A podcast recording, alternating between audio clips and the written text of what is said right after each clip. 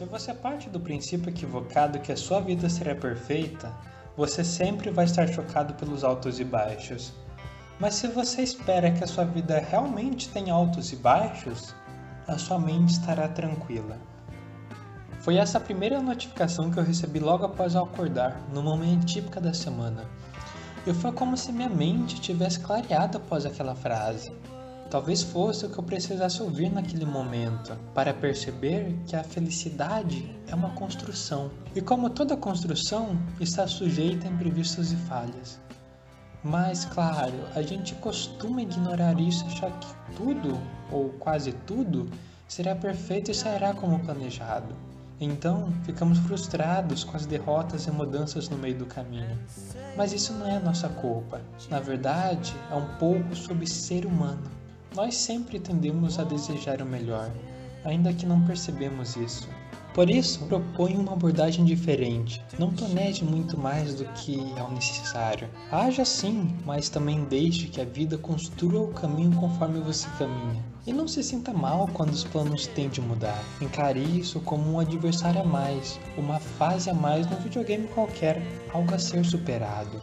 E se tiver de mudar de caminho, encontre uma rota alternativa então. Você não tem motivos para parar ou desistir. Então, aceite as derrotas com bom humor, aceite a mudança que for necessária e continue em frente. No Ocidente, temos a ideia de que felicidade é algo fixo, que se alcança e se conquista com muito esforço, uma etapa que chegamos, mas isso não é bem real. Não será o dinheiro que te fará feliz, nem seu diploma, nem sua casa própria, família e tantas outras coisas. A felicidade vem da forma como reagimos ao mundo, e ela é uma construção, assim como nós. Essas coisas podem nos trazer a oportunidade de apreciar, mas o que irá acontecer depende da nossa reação. Por isso, algumas pessoas pobres, moradores de rua e tantas outras que têm tudo para serem felizes são felizes, porque não se trata do que eles têm, se trata do que eles são. Por isso, seja sua própria felicidade. Não espere, não tente encontrar, apenas seja. No Oriente existe uma ideia bem difundida de que praticamente nada é essencialmente puro, e uma vida feliz também se constitui de momentos ruins e desagradáveis. Mas claro, vão ser alguns momentos assim que irá corromper quem nós somos. Isso, na verdade, é sobre saber o que fazer com os espinhos que vêm junto com as flores.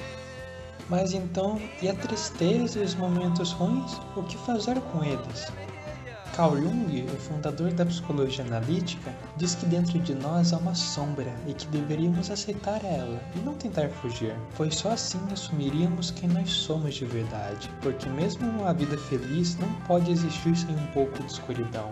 Segundo ele, é compreensível que busquemos a felicidade e evitemos os momentos de pouca sorte. Mesmo assim, a razão nos ensina que essa atitude não é razoável e o melhor seria encarar as coisas conforme elas surgem, com paciência e tranquilidade. Paciência e tranquilidade. Talvez essa seja uma boa maneira de lidar com esses momentos, não fugindo deles ou negando, mas aceitando como parte inerente da vida humana. Aceitar a natureza das coisas é também aceitar a sua completude e assim viver por completo. E se só houvesse felicidade, será que nós saberíamos que somos felizes? Imagina só como seria crescer num palácio, com todas as delícias e prazeres do mundo disponíveis para ti, sem nunca souber o que seria sofrer. Parece um paraíso, né?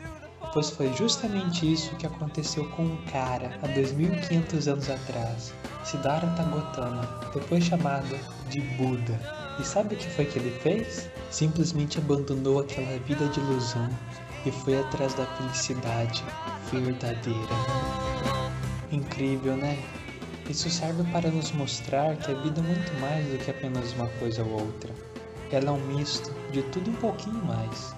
Escolher somente uma parte significa se aprofundar em um pequeno pedaço de um grande oceano. Então, o que é felicidade para você?